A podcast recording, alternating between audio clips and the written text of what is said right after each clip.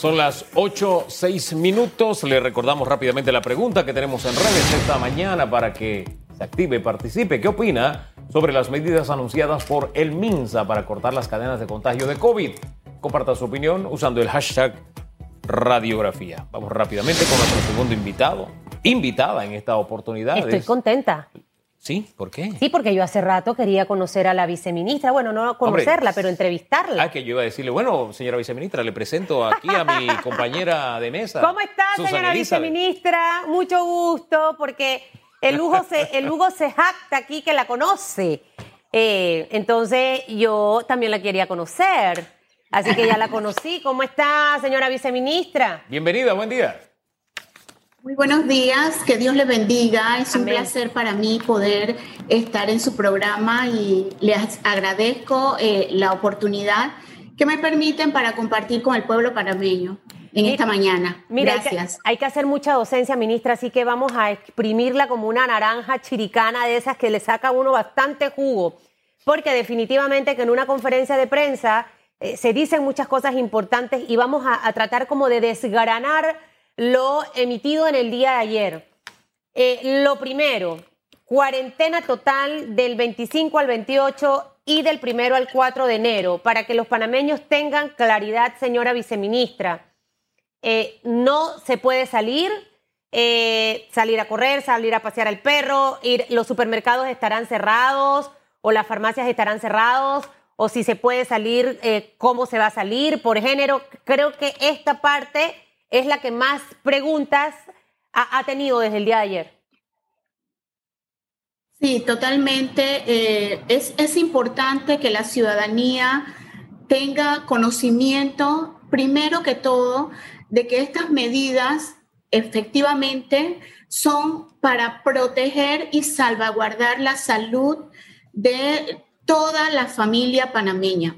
Nosotros eh, estamos conscientes de que son medidas complicadas, que son medidas difíciles, pero que es necesario en vista de que hemos eh, observado el aumento de los niveles de contagio en toda la región nacional y hemos también enfrentado la necesidad de tomar decisiones de ampliar la capacidad instalada y de contratar médicos y personal de salud para atender a los panameños. En vista de esto, los números continúan aumentando. Es necesario marcar entonces una pauta, establecer cercos sanitarios, establecer restricción de movilidad para que eh, limitar de esta manera la propagación del virus. Efectivamente, desde el 18 de diciembre al 4 de enero va a haber una ley seca y el toque de queda será desde las 7 de la noche hasta las 5 de la mañana. Es importante que estemos claros que durante el toque de queda las personas no pueden estar movilizándose a menos que sea algo muy especial, que salga de su trabajo, que tenga que movilizarse a su trabajo ellos van a contar con sus carnets de trabajo que eh, eh, le indicaría entonces si hay algún, digamos, retén que usted está movilizándose por su trabajo. Con respecto a la cuarentena total, efectivamente, no podemos estar en la calle, no podemos movilizarnos, no podemos movernos de un lado a otro, insisto, a menos que usted esté saliendo de su trabajo o esté ingresando a su trabajo. Es decir, que esos días, ministra, le interrumpo, esos días supermercados, farmacias, bombas de gasolina van a estar cerrados para, para entender, o sea, parecido como estaba anteriormente, al inicio de la pandemia. Es cuarentena total durante esos días, pero hay gente como el personal de salud, por ejemplo, de repente los bomberos, eh, eh, personal de seguridad, van a poder movilizarse y ellos cuentan con un carnet que así lo, lo identifica como un personal que está movilizándose por una situación especial que es acudir a su trabajo, salir de él. Eh, viceministra, eh, aquí solamente hay que refrescar un poquito lo que vivimos hace algunas semanas nada más de lo que era cuarentena, cuarentena total. La única forma de circular era con salvoconductos. Y con esos salvoconductos Mm, algunos incluso los llegaban a falsificar. eh, me está diciendo ahora que es con carnet. ¿Qué medidas o qué herramientas tendrá la autoridad? En este caso sería la fuerza pública para constatar de que, hombre, si antes falsificaban algunos juegavivos los salvoconductos, ahora no se podrán a falsificar carnets, etcétera, para, para seguir haciendo sus andanzas. Efectivamente, eh, mencioné el tema del carnet porque es una identificación personal que donde está no solamente sus datos, personales, sino la empresa donde usted trabaja. Efectivamente, el tema de los salvoconductos en un momento dado se salió de las manos porque siempre el juega vivo sobrepone ante las uh, leyes establecidas y nos gustaría que antes de pensar en movilizarse para algún lado sin tener la necesidad, usted piense en cuán importante es su vida claro. y cuán importante es la vida de sus seres queridos. Que todo está, todo se fundamenta en el derecho a la vida o decidir morir y que su familia muera también. Viceministra, es decir que en esta oportunidad no va a haber salvoconductos que haya que gestionar por parte de las empresas a través del Ministerio de Comercio y que simplemente el, el, el, el trabajador, tanto público o privado, que se pase de esa, de esa hora de toque de queda tendrá que justificar con su carnet eh, que obviamente viene del trabajo o va hacia el trabajo o viceversa. ¿Sería así? Eh, nosotros como ministerio estamos intentando buscar estrategias que no eh, compliquen la situación y más bien que ser facilitadores.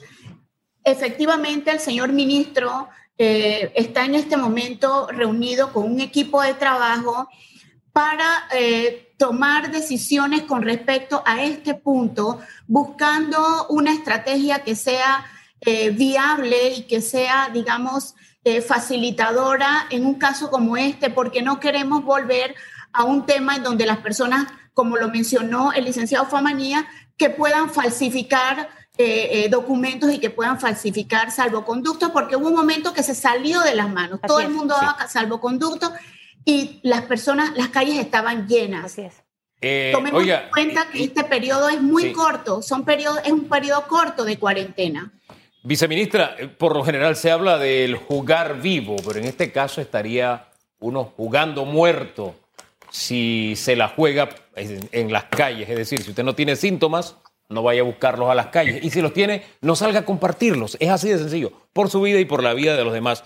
Ahora bien, preguntan en redes, em, además de las entidades de salud, ¿qué, otros, ¿qué otras entidades están también sujetas a excepción? Medios de comunicación, etcétera. ¿Qué otras empresas van a poder abrir durante la cuarentena total? Nosotros estamos haciendo un llamado a toda la ciudadanía, inclusive a las empresas.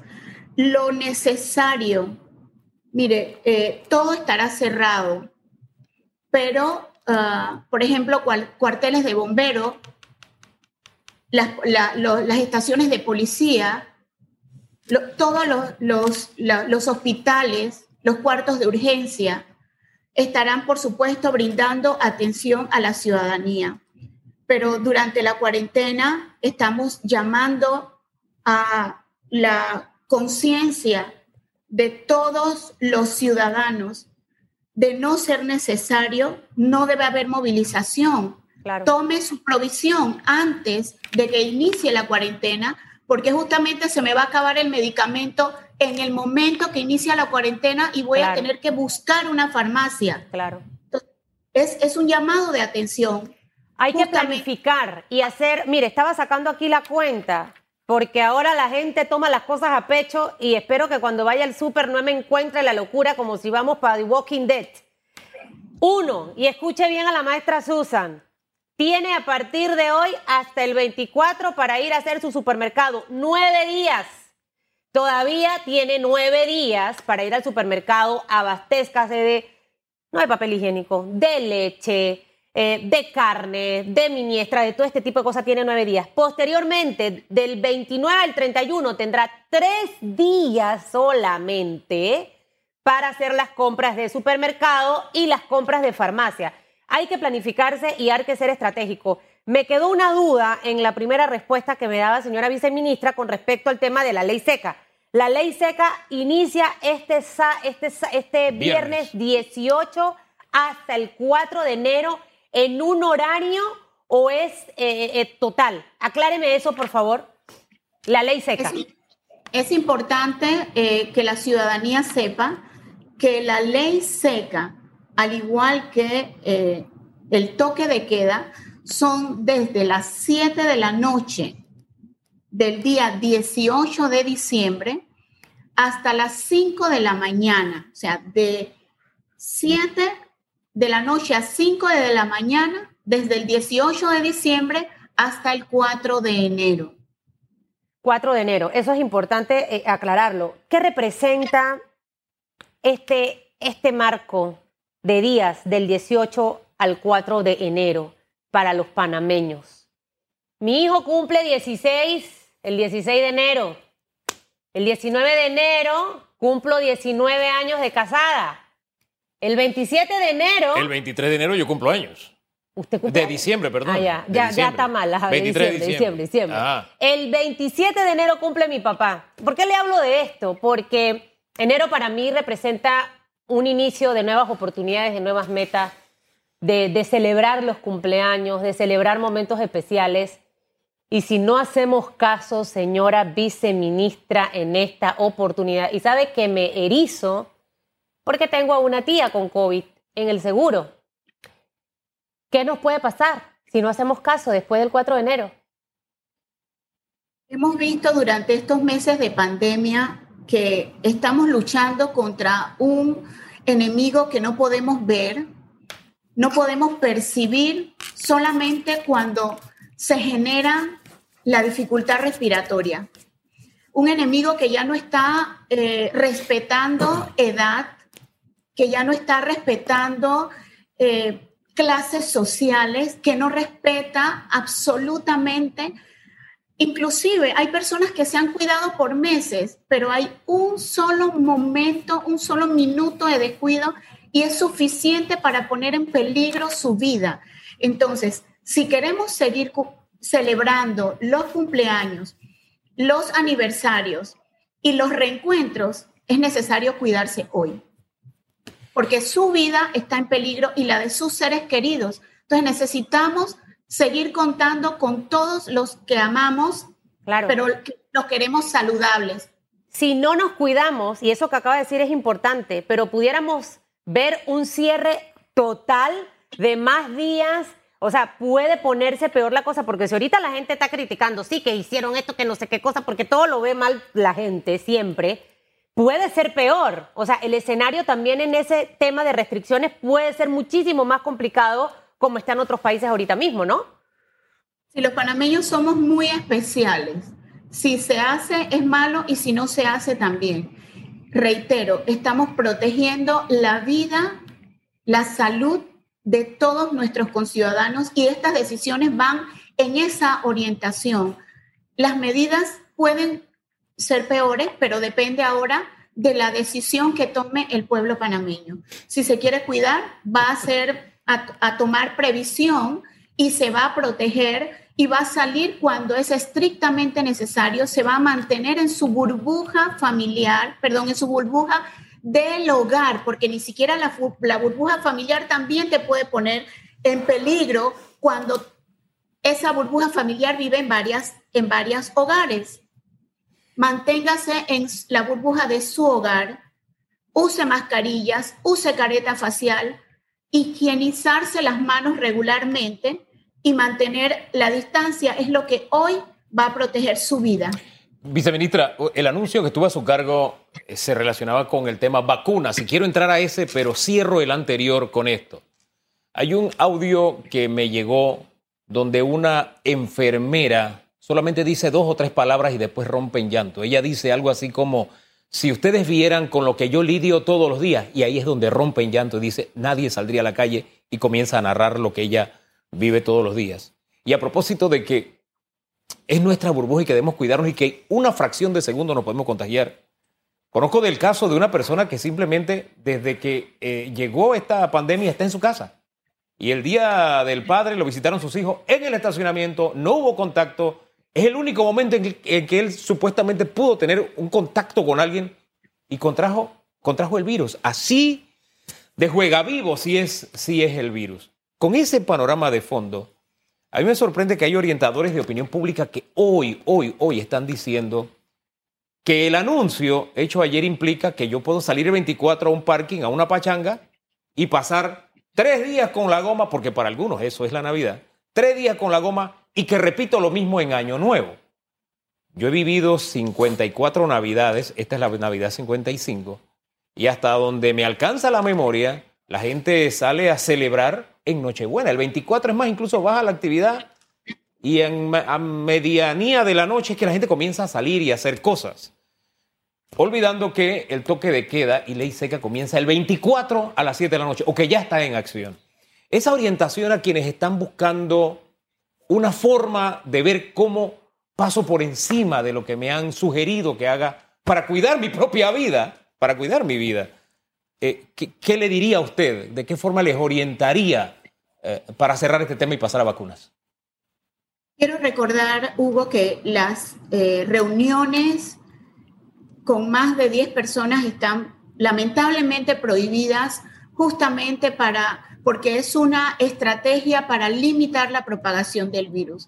Hacemos un llamado a que esas reuniones se mantengan dentro de la burbuja del hogar, o sea, las personas que viven en una misma casa son las que deben compartir esos momentos de reunión. Justamente, como lo mencionó hace un momento, no hay una situación que te libre a ti del contagio cuando tienes contacto con otras personas que forman parte de otros hogares. Tan sencillo como eso.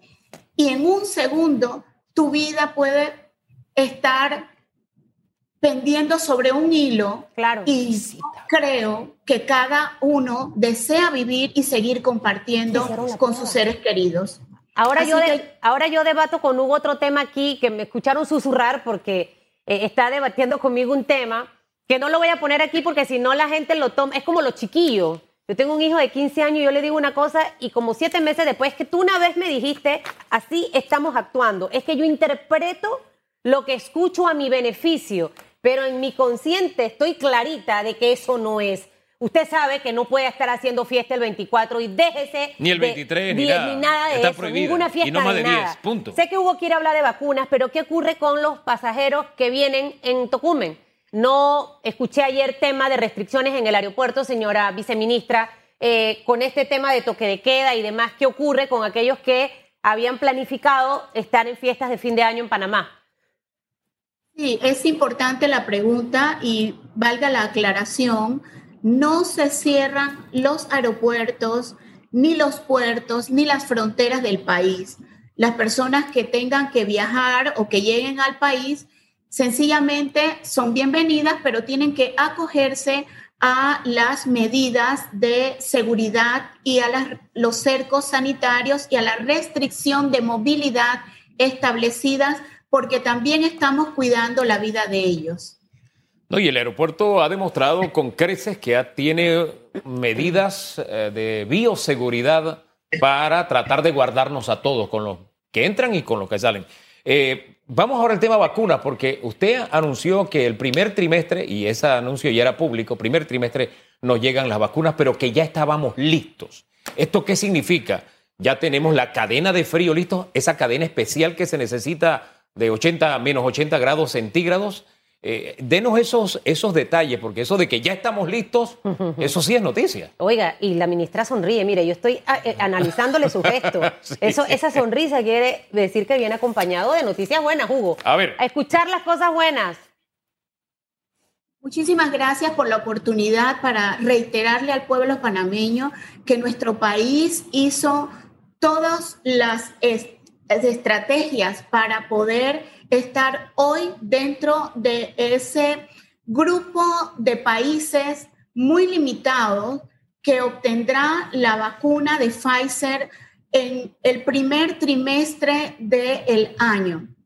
Para que esto ocurra, Hugo y eh, licenciada, nosotros tuvimos que estar durante meses negociando, estudiando los protocolos, observando la evolución de los estudios que realizan los desarrolladores de vacunas. Estuvimos asesorados por expertos de vacunas de nivel internacional que son panameños y que tienen un amplio, una amplia experiencia en evaluación de estos protocolos de vacuna y estudios de vacuna y estuvimos dando seguimiento.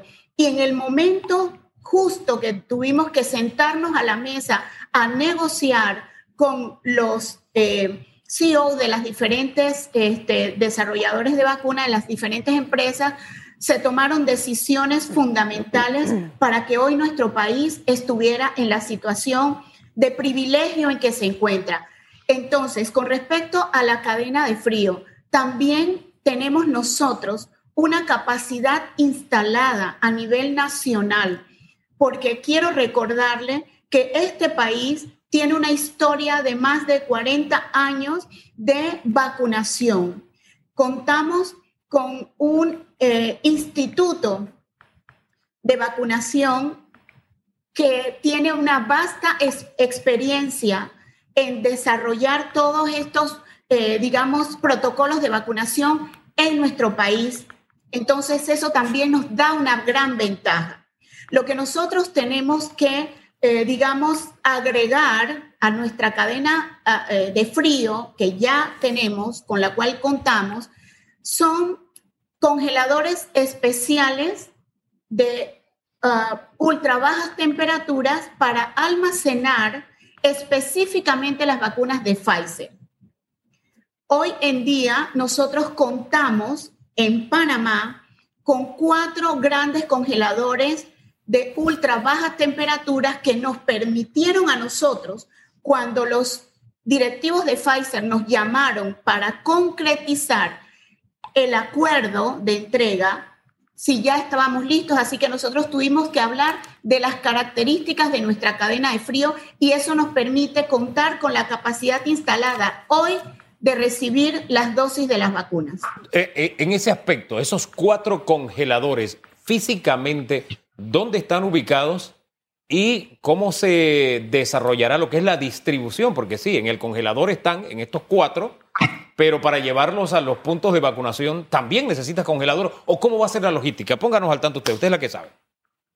Mire, rápidamente le, les comento que tres grandes congeladores están aquí en Panamá, dos en el eh, Centro Conmemorativo Gorgas, en el Instituto Conmemorativo Gorgas, uno está en Indicasat y hay otro gran congelador de menos 80 en Divisa. Nosotros recibimos las ah, dosis de la vacuna de Pfizer, las colocamos en estos congeladores y nosotros tenemos toda ah, la capacidad instalada, no solamente de la cadena de frío, sino nuestra organización a nivel nacional para la distribución de estas vacunas, porque luego de ser descongeladas, nosotros tenemos unos días específicos para, iniciar. Hay un proceso de descongelación de esta vacuna. Es como cuando uno va a cocinar, ¿no? Eh, para que la gente se haga la película, eh, usted pone la carne a descongelar y cuando ya está en cierto nivel de descongelamiento, usted empieza a prepararla.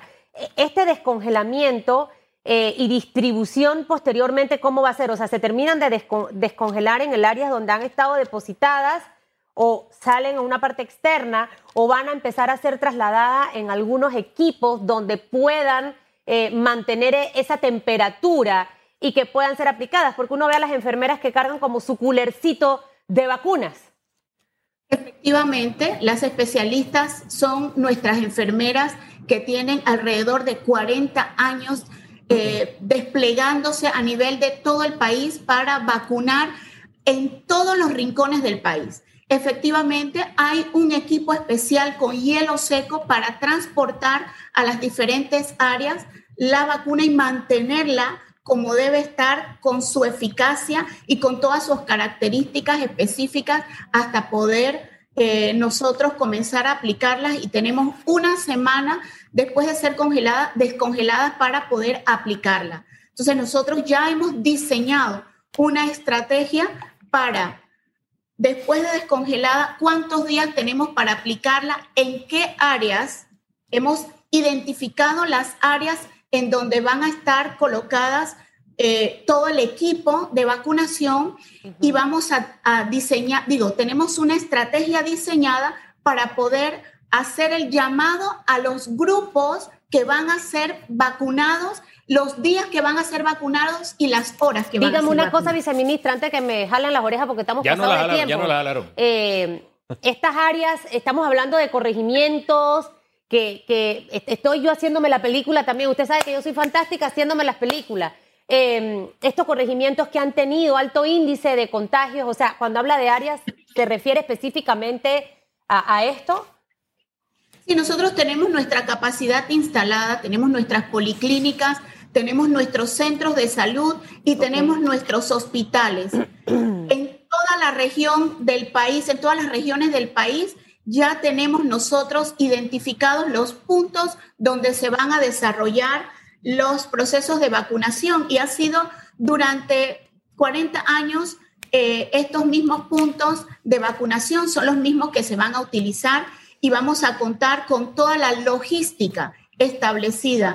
Eh, mencioné en la conferencia de prensa que contamos con la tecnología. Nosotros estamos apostando a la tecnología y vamos a contar con todo un sistema de eh, digitalizado para conocer no solamente la trazabilidad de las dosis de las vacunas, sino a las, eh, identificar a las personas que deben vacunarse y va a haber un banco de datos con los cuales nosotros vamos a seguir trabajando, porque luego de 21 días estas personas tienen que regresar a, colocarse la segunda no dosis. Va, va, a haber tarjetita. Si la bota, o sea, la tarjetita va, no me mire mal, Hugo. La tarjetita, la tarjetita desaparece porque me imagino que va a ser eh, eh, algo digital para evitar que la persona se la ponga varias veces, porque yo creo que yo me he puesto la del polio y las otras porque voto las tarjetas. Lo reconozco. Sí, sí, hay, un, hay, vamos a trabajar con códigos de barra. Okay. Nosotros eh, contamos con la Autoridad de Innovación Gubernamental que ya, ha, ya está trabajando en todo este tema de digitalización para que nosotros podamos eh, innovar en este, en este proceso de vacunación con eh, datos que nos van a permitir la tras, eh, contar con la trazabilidad de las dosis de vacuna y tener el control de las personas que deben ser vacunadas. ¿Cómo será la vacunación para personas con enfermedades crónicas, cáncer, VIH, van a ser convocados, nos preguntan, alérgicos y demás. Todas estas personas que usted mencionó entran dentro del primer grupo eh, esencial del de, el grupo de vacunación. El, la primera etapa de vacunación, nosotros contamos con eh, todas las personas que tienen enfermedades crónicas, que son mayores de 60 años, que tienen VIH, que entra dentro de las enfermedades crónicas, así que nosotros también estamos accesando a un banco de datos eh, para poder contar con los, las generalidades de estas personas y que ellos sepan que nosotros vamos a estar listos para aplicarle la vacuna con toda la seguridad que eh, el, el, evento merece y exige. Hombre, y de aquí a marzo, pues a, a través de radiografía vamos a estar orientando con sí. mucha calma. Este ha sido así corriendito, pero le dejo un mensaje que surgió aquí con el exministro de Salud y que, insisto, cada vez que lo repito, lo hago con mucha responsabilidad, aunque puede sonar aparte interesada. El exministro de Salud, José Manuel Terán, indicó que se debe tomar en cuenta eh, entre los primeros grupos a vacunar a los periodistas. ¿Por qué? Principalmente a los reporteros, los que están en la calle buscando la noticia. ¿Por qué? Porque en medio de esta campaña de desinformación, los medios de comunicación hemos cumplido una labor también que ha servido para poder contener los contagios. Y ese personal expone su vida a diario y así como no han cerrado los hospitales, tampoco los medios de comunicación han cerrado y esos profesionales merecen esa atención. Él lo dijo el doctor y yo lo comparto, no sé usted. Permítame decirle que los medios de comunicación están contemplados entre los grupos esenciales Y eso lo dijo, además del, del exministro, a quien saludo desde esta ventana, también lo dijimos nosotros en nuestras reuniones de organización. Muy lo bien. dijo Excelente. la licenciada Iwit, no solamente los reporteros, sino también otros grupos que se han mantenido Sí. sirviéndole al país Sí. sin parar. Y nosotros lo reconocemos y Sí. también contamos con que estarán en los grupos esenciales y ustedes recibirán la información de cuándo les toca ser vacunados. Y es básico que sigan entonces sin parar Sí. sirviéndole al país con responsabilidad. Gracias, señora Y viceministra. que tiene que, tenga buen día. regresar, tiene que regresar. Así que ya usted sabe, por- y creo que la hora completa, viceministra, eh, para hablar del tema vacuna. Con calma. Y mire, para alguien que escribe esta locura, escuchen, viceministra, ahora me regañan, pero no importa. Eh, yo aguanto parejo. Los medios de la desinformación, todos van a la horca, pues a la horca irá usted. Y le voy a decir otra cosa. Yo le dije a mi hijo, que tiene 15 años, yo soy fanática de Walking Dead, viceministra. Me encantan los zombies, o sea, eh, me emociona ver esos bichos. Yo Lucas, eh, me dice, mamá, oye, que la vacuna. Yo dije, bueno, Lucas, ¿qué pasaría si yo me, me voy deformando y que te amarro y te tengo en el cuarto y todos los días voy y te llevo comida? Mire, esto se lo digo como en voz de relajo y en seriedad. Eh, hay mucha gente que está pasando situaciones muy difíciles por el COVID. Yo voy a proteger mi vida. Yo quiero llegar a vieja, ver a mis nietos.